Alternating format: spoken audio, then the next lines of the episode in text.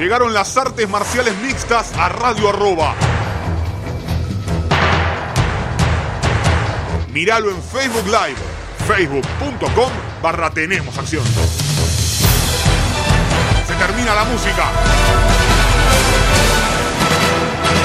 Comienza Tenemos Acción.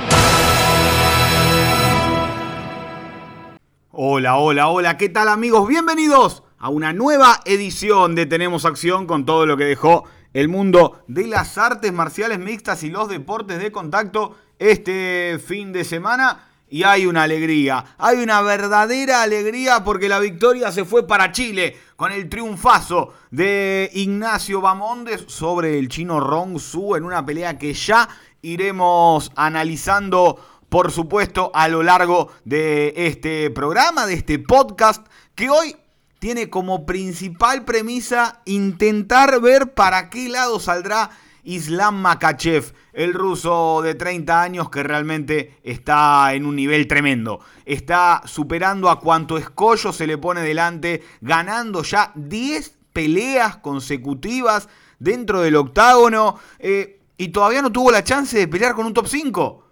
Todavía no tuvo la chance de pelear con un top 5. Era una buena oportunidad de enfrentarlo con Beneil Darius. Una lesión obligó a Darius a darse de baja de este combate. Y rápidamente entró Bobby Green en su lugar, que venía de hacer una gran pelea y que ya estaba pidiendo a gritos oportunidades importantes. El tema y la gran pregunta es acá la, que surge. Porque no, porque tendría que haber aceptado Gillespie, aceptado alguno del top a los cuales le ofrecieron la pelea con 10 días de... A ver, es muy difícil que te convenga pelear con Makachev en algún momento. Con 10 días de anticipación es imposible.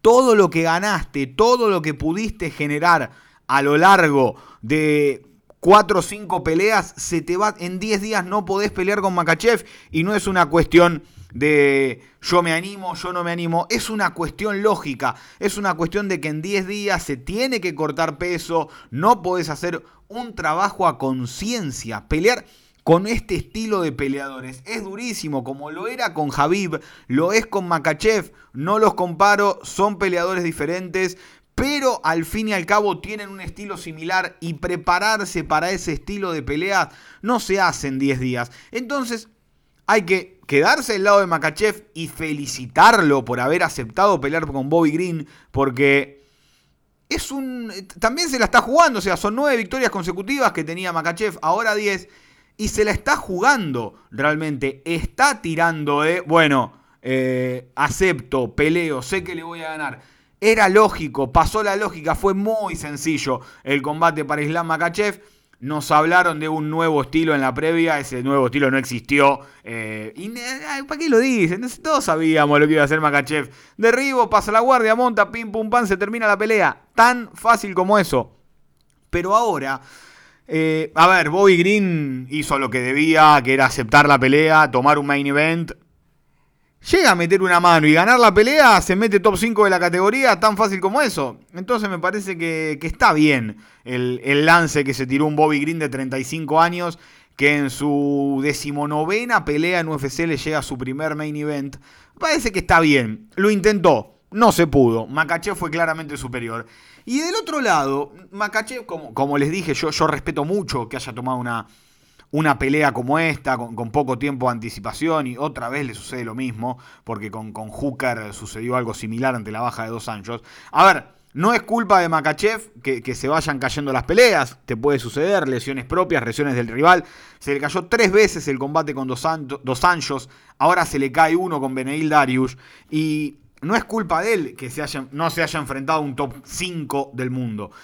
Porque él pierde con Adriano Martins y después realmente uno empieza a mirar la seguidilla de victorias y no hay una pelea que uno diga, che, acá estuvo de más, porque tiene, me parece, una lógica el camino. Chris Wade, Nick Lenz, Gleison Tibau, Michael Johnson, Arman Sarukian, Arman Sarukian, la única derrota de Sarukian en UFC con Makachev, David Ramos, Drew Dover, Tiago Moisés, Dan Hooker y ahora se le suma Bobby Green, que si se te pones a mirar entre esos 10 y el 8 digamos que, para un estilo, Johnson y Tibau son un poco menos que Green. Después, eh, el resto son superiores. El resto creo que la mayoría, a ver, después puede pasar mil cosas, pero creo que, hasta, tal vez hayan peleado alguno con Green y haya ganado Green. No, no, no, me fijé realmente, eh, pero cualquiera de esos... Eh, vamos a suponer que Green un poquito mejor que Lenz, vamos a suponer, pero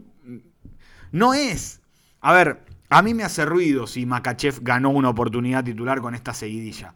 Porque volvemos a lo mismo. Se cayeron las peleas, no es culpa suya, pero Oliveira, Gaethje, Chandler, eh, eh, Darius, Dos Anjos, o sea, no peleó con ninguno de esos. Y a mí me termina haciendo un poquito de ruido. Eh, si esto se puede solucionar rápido, la, digo, la lesión de Beneil Darius, yo hago la misma pelea, Darius Makachev, en el mismo evento que pelean Justin Gage y Charles Oliveira, por las dudas de que se caiga algo y que haya que, hacer pelear por el cinturón. Eh, me parece que el, rebook de la pelea, el rebook de armarla de vuelta, es, es la lógica. Yo no considero que Green tenga eh, que sea una pelea en corto aviso. Me parece que eh, la cantidad de peleas uno se puede agarrar de ahí, el estilo que tiene cuatro victorias antes del límite. Pero la mejor victoria en respecto de números es eh, que hoy está como número 8 Hooker, tal vez en su momento estaba un poquito más adelante pero Hooker tomó la pelea con poco tiempo de anticipación también. Hoy Hooker bajó definitivamente a peso pluma, estará haciendo el 19 de marzo su debut, su, su vuelta, mejor dicho, a la categoría frente a Arnold Allen. Entonces me parece que le termina faltando una pelea a Makachev. Eh, por números, porque si todos quieren ver el ranking, termina faltando una pelea con números. Y me parece que con Darius era la pelea perfecta. Si Darius no puede... Eh, a ver, no creo que Makachev haya tenido ningún, ningún inconveniente mayor y por el cual se pueda meter rápidamente a pelear. Eh, ¿Por qué no cancelamos ese Chandler Tony Ferguson, por más lindo que suene, que es lo que se estaba intentando hacer, y metemos a Makachev con Chandler y listo? Por más que Chandler merezca ¿no? una baja de, de nivel en los rivales, ya que lo tendríamos preparado a Chandler para mayo, ¿por qué no aprovechamos? ¿Qué hace Tony 7 en el ranking? Gente, por favor. ¿Qué hace Tony Ferguson 7 en el ranking? En serio. Por el bien de la cabeza de Tony lo pido. De verdad. De verdad, ¿qué hace Tony 7? Lo quiero un montón, es durísimo, pero ¿qué hace 7? Basta un poco, cuide. Ay, Dios, los rankings, por favor. Y Bobby Green, nada, yo sigo manteniendo lo mismo. Lo que había dicho la vez pasada, una linda peleita con Brad Riddell podría llegar a ser, pero realmente no sé dónde puede terminar todo esto. Lo que sí sé es que Makachev es durísimo. Lo que sí sé es que Makachev le trae problemas a toda la división. Nadie tendrá un combate sencillo con Islam Makachev. No es Habib, él ya perdió, pero está golpeando la puerta de la grandeza, está empezando a decir, yo estoy acá, las peleas las gana como las tiene que ganar, que es fácil. Control, sumisión o nocaut técnico. Las gana fácil. Ahí la clave. Eh, no porque es aburrido, porque gana por decisión. Cuatro seguidas antes del límite. Cuatro peleas seguidas antes del límite diciendo, el top 15 ya no está para mí. El top 10 ya no está para mí. Mandame del 1 al 5. Mandame del 1 al 5. Llévame a buscar una pelea ahí. Acompañame a buscar una pelea ahí. Era Darius. Dos años es un tipo que no está en el top 5, pero es tremendamente complicado. Era una pelea. Vamos a ver qué pasa el próximo fin de semana con eh, Dos Anjos y Fisiev. A ver si. Y si gana Dos Fisiev con Makachev no quiero porque me gustaría que vayan por caminos diferentes. Pero si Dos Anjos le gana a Fisiev y lo hace rápido, ¿por qué no pensar en que Dos Anjos, Darius, Makachev deberían ir de la mano por, por ese lado? Ya les digo, a mí me suena raro que esté la oportunidad del título para Makachev, por más que tiene cantidad de victorias y las ha ganado muy bien. Sería muy raro que no haya peleado con eh, ninguno de los top y tenga esta oportunidad de pelear por el título, ya que tanto se habla de los rankings de UFC. Continuando con el análisis de la cartelera. Perdón, yo hay algo que no entiendo. ¿Quién puso a Wellington Turman con Milla Circunov de coestelar teniendo a Sarukian Álvarez en la carta? No entiendo. A ver, eh, estos puede pelear con cualquiera en cualquier momento de la cartera y nadie hubiera dicho nada. Hermosa palanca de brazo de Turman. Hermosa palanca de brazo de Turman. 25 años. Está 3-3 el UFC. Venía de ganarle a Sam Alvi, que es como, nada, lo que tenés que hacer.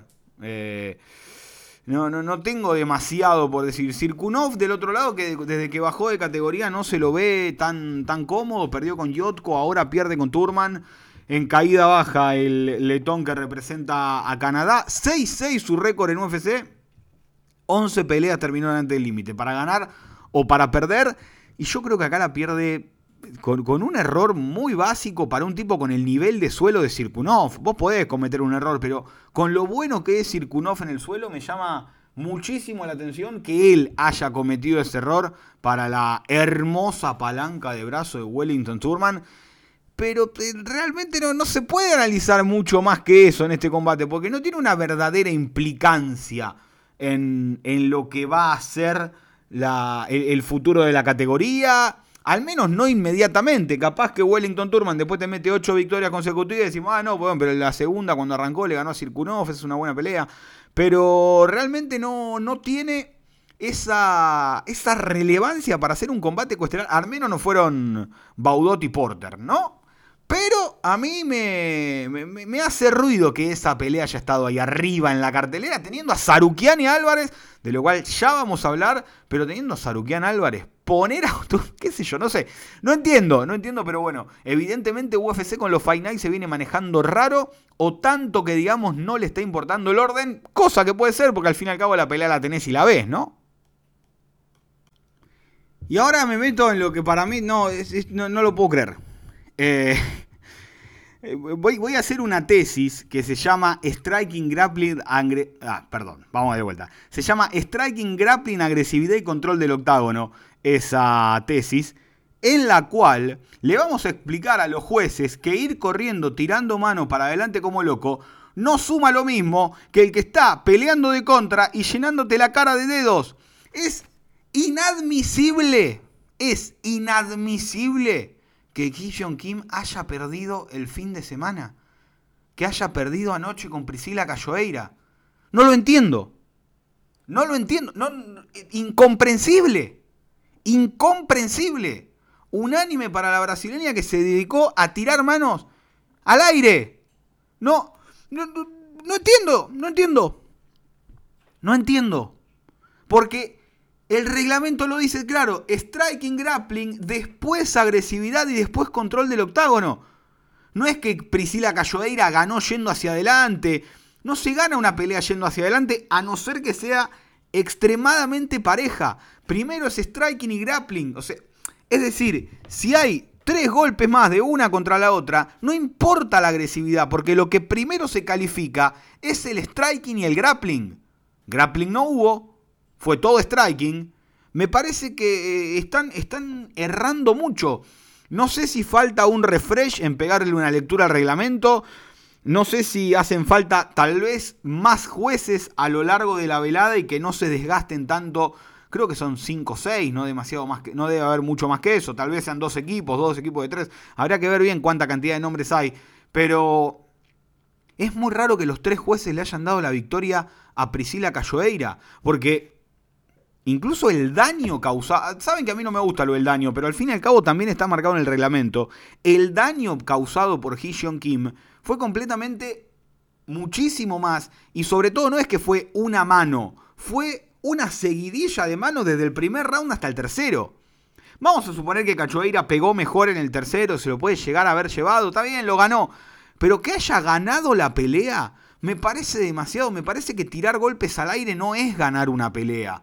Porque si tirás 10 y metés 2, pero te tiran 5 y te meten 4, eh, no está bien que le den la victoria. Me parece que, que acá es cuando se termina confundiendo todo. Me parece que se termina por confundir al quién tuvo que ganar, al qué pasó acá por el cual ganó este o ganó el otro.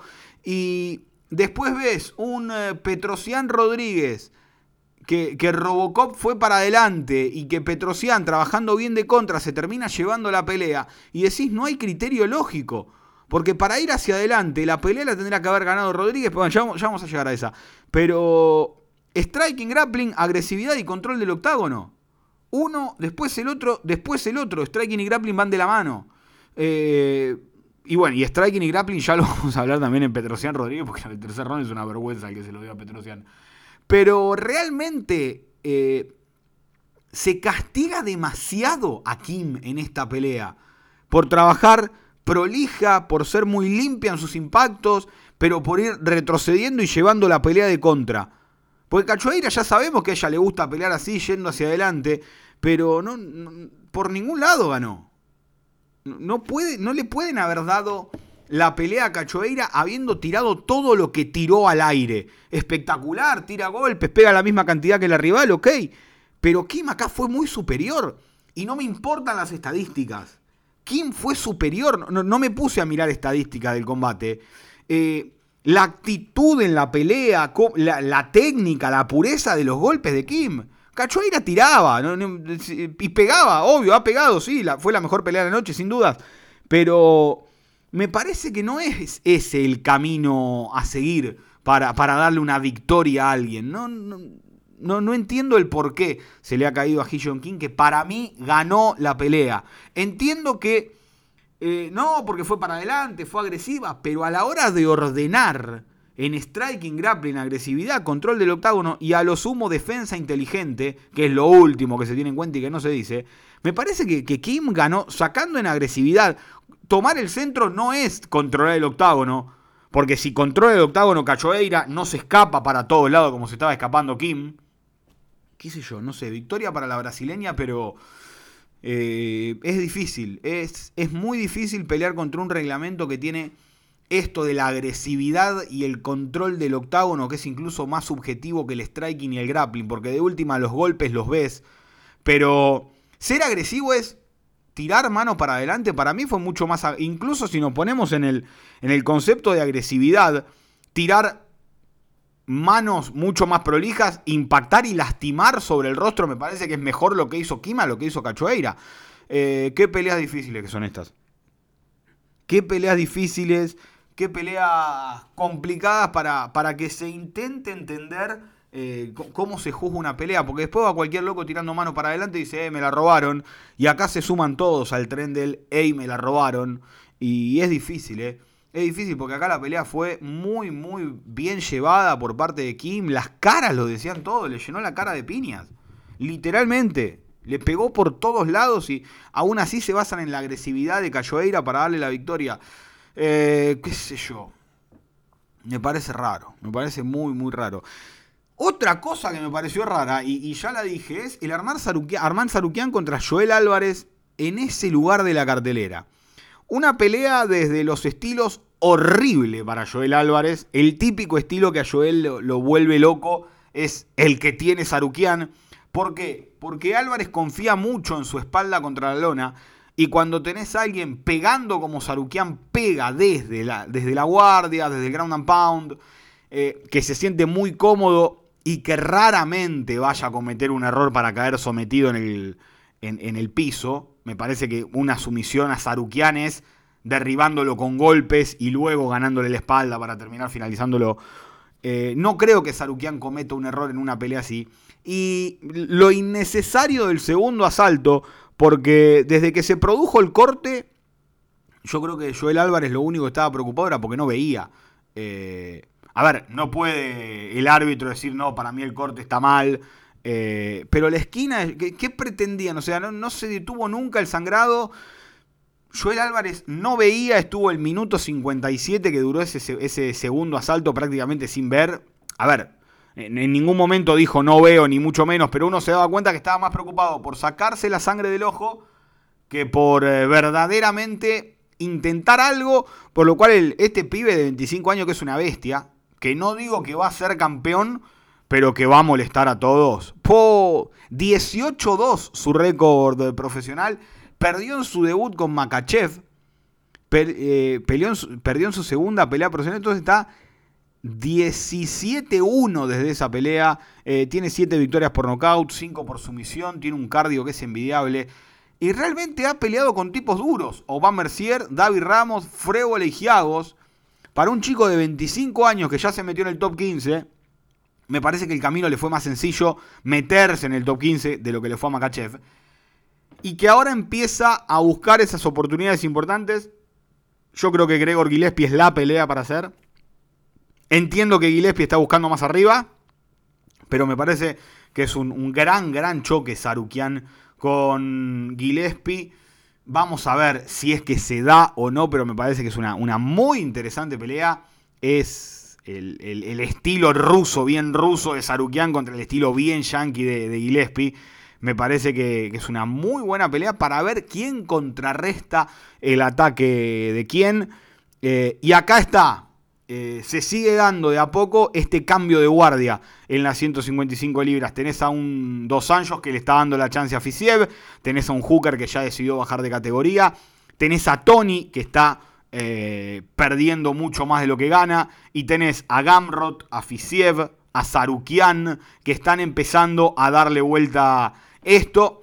Del otro lado, un Joel Álvarez que me gustaría verlo con Alexander Hernández, eh, siempre digo, no encontramos el nivel en el que puede estar peleando Alexander Hernández y creo que justamente es este, el nivel que tiene Joel Álvarez, que Alexander Hernández le gusta pelear en el clinch, le gusta pelear por encima, eh, pero a la vez no es Sarukian peleando por encima, puede cometer errores que los puede aprovechar Joel para terminar finalizándolo. Me parece que, es una linda pelea, sobre todo que Joel venía de ganarle a Tiago Moisés, un triunfazo para el peleador español. Vamos a ver cómo es que sigue todo, pero me parece que, Hernández con, con Joel, es más, me llama la atención que no hayan peleado. Me llama la atención que no hayan peleado.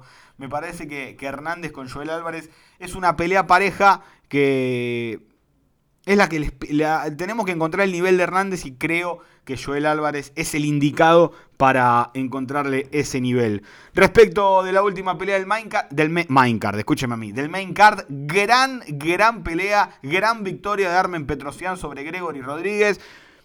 29-28 para cualquiera de los dos me parece que, que es una tarjeta correcta. El 30-27 para Petrosian me parece que es una barbaridad, un absurdo por completo. Eh, Gregory Rodríguez en el último round metió un high kick eh, que lo hizo casi caer a Petrosian. Ahí comete un error Rodríguez que fue pegarlo contra la reja. Eh, tiró una Zulueve estrecha, esa palanca de rodilla que parte desde la espalda, le ganó la espalda y buscó un mataleón. Aún así lo ganó Petrosian el round. Eh, ¿Qué sé yo? No entiendo. dáselo a Rodríguez, aunque sea por equivocación, maestro. Ni de cerca es un round de Petrosian ese. Pero bueno, nada, a ver, no, soy quien decide, ni mucho menos. Pero si teníamos hablado que la agresividad valía tanto, en el otro lado acá tenés agresividad, golpes, intento de sumisión y no se lo das tampoco. No se lo, ¿Cómo no se lo vas a dar? Petrosian mínimo tiene que devolverle un knockdown para ganarse el asalto y no se lo devolvió. Gran pelea. No veo mal la victoria de Petrosian. Puede ser tranquilamente porque el 1 y el 2 fueron muy parejos pero que le den el triunfo, un 30-27, por esa, por esa última tarjeta en el último round me parece una vergüenza. Que no hubiera cambiado nada, hubiera sido 29-28 si se lo dan a Gregory Rodríguez. Pero realmente darle el tercer round a, a, Petrosian, oh, me parece muy, muy malo. Che, a todo esto, gran trabajo de matchmaking en los últimos combates, en los últimos eventos. Eh. La semana pasada lo vi, no pude hacer el programa por cuestiones laborales. Pero la semana pasada me gustó también, sacando el Porter Baudot, ¿no? Ay, Dios. Pero estuvo, estuvo bien la semana pasada, esta semana también estuvo bien. Cuando los dejan, cuando no los joden mucho, los matchmakers de UFC se tiran unas, unas peleitas ahí de esas, de esas que gustan, de esas que son entretenidas. Vamos a hacer la primera pausa, la única pausa del eh, programa y ya vamos a volver con más. Tenemos acción con toda la victoria de Ignacio Bamondes. Dale. Continuamos con más, tenemos acción y ahora sí llegó el momento de hablar del triunfazo de la jaula de Ignacio Bamondes, el chileno de 24 años. Se impuso por sumisión en el tercer asalto al eh, peleador chino Su Rong. Antes era Rong Su, ahora es Su Rong. Tiene unos líos UFC con los nombres de los peleadores eh, asiáticos tremendo. Eh, se dijo guillotina, se oficializó guillotina, pero me puse a buscar, esto no es una guillotina clásica. Eh, lo más parecido a lo que hizo Ignacio Bamondes es un No Arm Bravo Choke, que es algo, a ver, el Bravo y el Dars son más o menos lo mismo. Es más, nunca, nunca termino de entender la diferencia. Anaconda y Bravo y Dars sí, porque es donde, donde está el, cierre, si es atrás de, si el cierre se hace atrás de la nuca o atrás del hombro, digamos, de atrás de la espalda, ¿se entiende? Eh, pero acá, en este caso, lo que hace Nacho es cerrar con, como si fuera un mataleón. imagínense el mataleón desde la espalda, pero él lo hace frontal al, rival. Es el mismo cierre. Eh, algunos lo consideran eh, front naked choke. Otros le dicen no arm darts o, bravo choke. A mi gusto es un no arm bravo choke. Por, por lo que vi en los videos me da sensación porque sobre todo termina en el suelo y, provocando una torsión sobre el cuello del, peleador chino. Y, lo que son las cosas, ¿no? Lo intentó dos veces en el primer round. E, esto no es casualidad. A ver, uno no, no termina ganando una pelea nunca por, por, casualidad. Siempre hace algo para llegar a esa pelea, para, llegar a esa finalización. Y ah, che, esto lo había intentado antes. Eh, es muy raro cuando, mismo un golpe de knockout, eh, a veces se ve durante la pelea lo que se va a hacer en algún momento. Lo intentó en el primer round, había logrado salir el chino, no pudo esta vez, pero lo que yo pido a todo, porque sé que hay mucha gente en Chile que escucha el programa, Argentina es el primer país donde más escucha, después es en Chile. Eh, calma. Ya están diciendo que venga UFC a Chile y que pelee Bamonde con un top 15. Chicos, por favor les pido, paremos un poco. Por favor, un poco nada más pido que paremos. ¿Y por qué pido esto? Es porque le vamos a generar una presión innecesaria. O sea, ganó dos peleas, espectacular, a Roosevelt Roberts, que ya no pelea en UFC, y a, Su Rong, un, chico chino de 21 años. Es decir, está peleando donde tiene que pelear Ignacio. Recordemos que perdió en su debut con John McDessie, pero está peleando con el nivel de rivales que tiene que pelear. No tiene que ir ya. lo mismo pasó con Staropoli en Argentina cuando metió las dos victorias consecutivas. Eh, hay que estar calmados, hay que estar tranquilos. Está mostrando mucha evolución. Me parece que en un octágono grande Nacho pelearía mejor. Eh, estaría más suelto, más cómodo. Es una sensación mía. Eh, Nacho con, espacios pelea muy bien, se lo ha notado. De acá el octágono chiquito no le da tanto ese espacio. Pero aún así sigue ganando, sigue sumando. Las tres peleas conectó más de 100 golpes. Eso te demuestra que tiene un cardio espectacular. Le ganó a Roberts en el tercer round. Ahora le gana a Rong en el tercer asalto. Eso está muy bueno. Sacar la pelea ante el límite es excelente. Todo ayuda. Siempre. Por, a ver, Después te puede encontrar con una tarjeta rara. Siempre está bueno terminar la pelea. Pero lo realmente importante es que tiene que dar pasos sólidos buscando un objetivo. Y ese objetivo hoy en día debería ser ganar peleas, sumar experiencia. Tiene 24 años Bamondes, no hay que tirarle eh, un país encima, hay que calmar no va a pelear mañana con Conor McGregor, Ignacio. Necesita el camino. El camino se construye de a poco. No podemos querer tener todo ya. No, no, no ganás el partido de primera ronda y jugás la final del mundo. Es un camino largo. Imagínate Makachev que ganó 10 y no peleó con un top 5 todavía. ¿Entienden a, a lo que voy? Hay que ir con calma, paso seguro, inteligencia. Tiene un gran equipo. Tiene las condiciones, tiene mucho para ir dando, por, por crecer también tiene mucho, pero ha noqueado, ahora ha sometido, está muy bien lo que se está viendo, pero es con calma, es de a poco, es, como diría el viejo y querido Mostaza Merlo, paso a paso. No le van a dar una estelar hoy y probablemente no se la den el año que viene tampoco. A no ser que meta ocho victorias seguidas que tampoco me dan los tiempos. Es un chico grande, alto, largo, pesado para la categoría que tiene que bajar, por más que esta vez el que no, no dio el peso haya sido Rongo. Pero, ¿qué estaría genial para Nacho? Tres peleas en este año, tres victorias en este año, estaría espectacular. Ya dio el primer paso.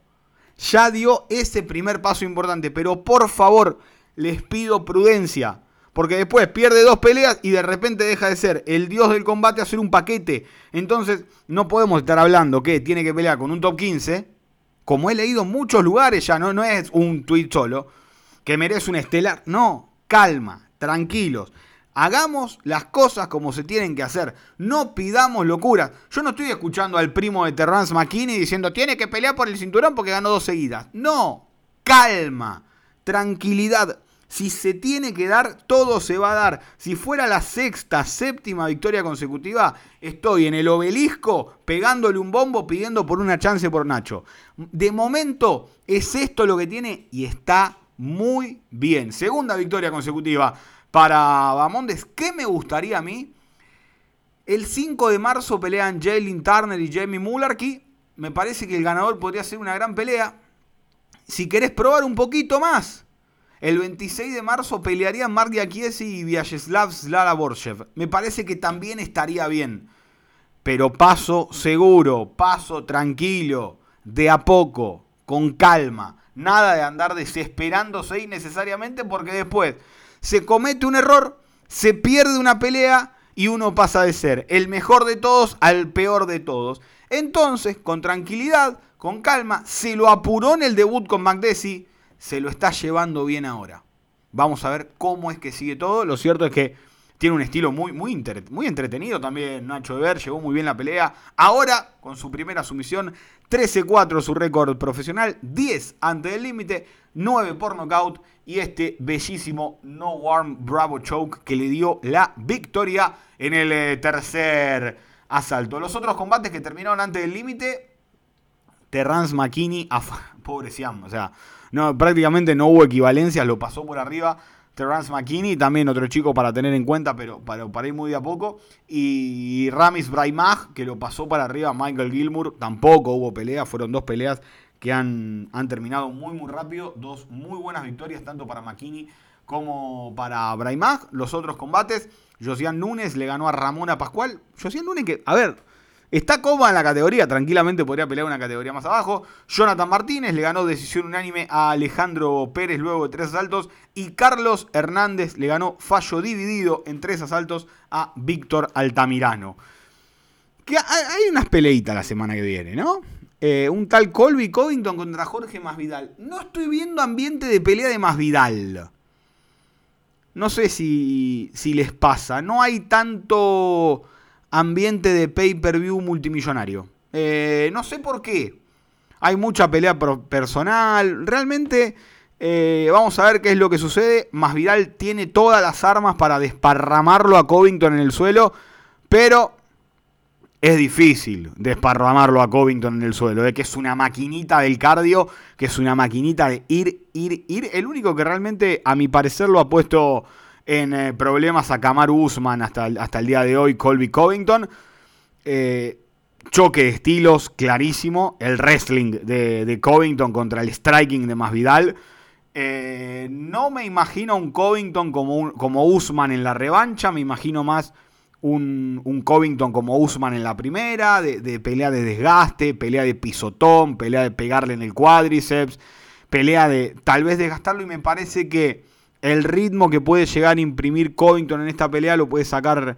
Mientras más tiempo pase, me parece más complicada para, para Masvidal. Ya sabemos que tiene un cardio tremendo, pero Covington es un tipo que va de, de más a más. Nunca, nunca termina bajando Covington.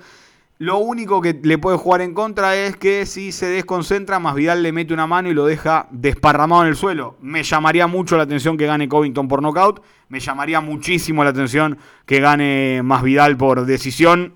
Pero cualquier cosa puede pasar. Combate coestelar a cinco asaltos. Rafael Dos Anjos contra Rafael Fisiev. Arrancó como un vamos a ver quién es el mejor Rafael de los dos. Y termina con este hermoso choque. Y me gusta que sea cinco asaltos. Me gusta que sea cinco asaltos. Vamos a ver si, si Fisiev tiene cómo defender el ataque constante de Rafael Dos Anjos, que ya sabemos que para ir a cinco asaltos E fue y ha sido, E fue y será tal vez. Vamos a ver una verdadera maquinita.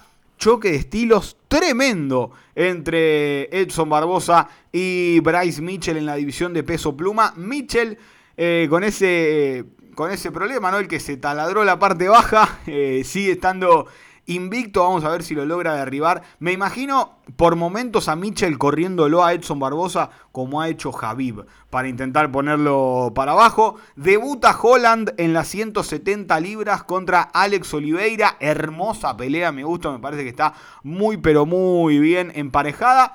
Respecto a los combates preliminares, atentas las chicas en las 115 libras, atentas, atentas Rose y toda la banda. Marina Rodríguez contra Jan Xiaonan. Una victoria aquí para Rodríguez puede ser clave en sus aspiraciones al título. Linda pelea porque, porque se odian. Hablaron, hablaron mucho, muy mal una de la otra. Marina Moroz contra María Agapova, ex compañeras de equipo. Vamos a ver si se da. Eh, vive en los Estados Unidos. Eh, vamos a ver el, tema con, con, el problema armado en Ucrania.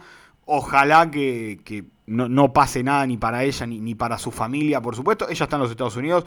Ojalá que, su familia esté, esté a salvo en este momento de. Bueno, ya no, quiero decir malas palabras, pero se entiende. Brian Kelleher contra Umar Nurmagomedov el mejor de los, de los Nurmagomedov que quedaron es sumar. Linda pelea, linda prueba con Kelleher. Y a esta le tengo mucha fe.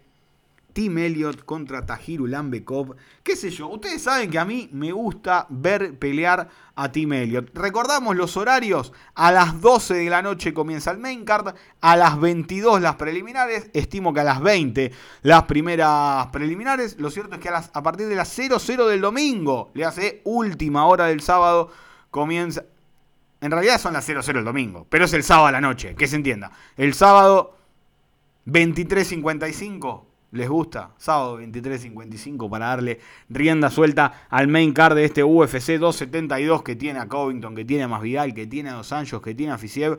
Una más que interesante cartelera. Tal vez no tienen tantos nombres, pero me parece que estamos hablando de, buenos emparejamientos. Y Spivak y Hardy, ¿no?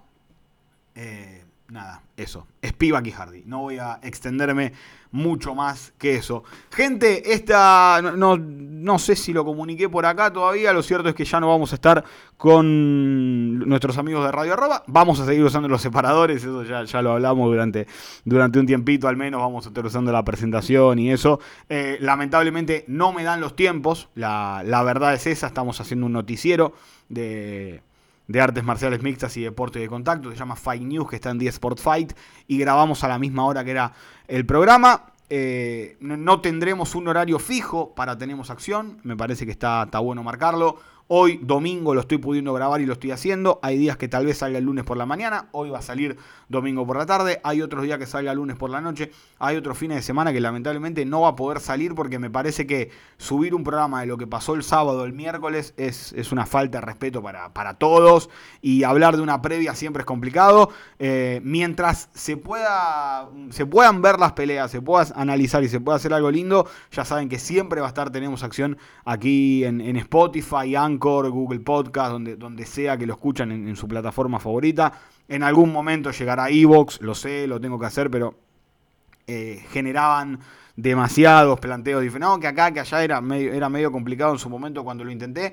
Pero bueno, sepan que tenemos acción no ha dejado de existir. No, porque seguramente, porque ya vieron que siempre se especula, no, porque seguro no te dejan el nuevo canal. No, a ver, no tengo ningún inconveniente. El problema es que al estar trabajando con fútbol y artes marciales mixtas, se complica congeniar los horarios para también tener el espacio determinado para ver un evento que dura seis horas. A veces es difícil. Ahora pude tomarme este domingo por la mañana, analizar las peleas, ver este pelea con este, este pelea con el otro. El otro día vi las peleas, intenté, empecé a armar el programa, eran las 2 de la mañana y estaba analizando Johnny Walker con Jamal Hill y dije, eh, no, no puedo, o sea, tengo, tengo que dormir en algún momento, eh, pero bueno, yo sé que no, porque algunos vieron que no, que como si esto, alguien le, mándenme un mensaje si alguien está pagando por esto, porque me están choreando a mí, chicos, eh. Si alguien está pagando por esto, por favor que me avise, porque yo quiero, quiero mi parte, porque la verdad, esto es gratis, seguirá siendo gratis, lo tendrán siempre. Eh, y es para, para que todos la pasemos bien y hablemos de lo que más nos gusta. Han sido ustedes muy amables, nos vemos en el próximo. Tenemos acción con todo lo que deje. Esperemos que se pueda. El UFC 272. Chau.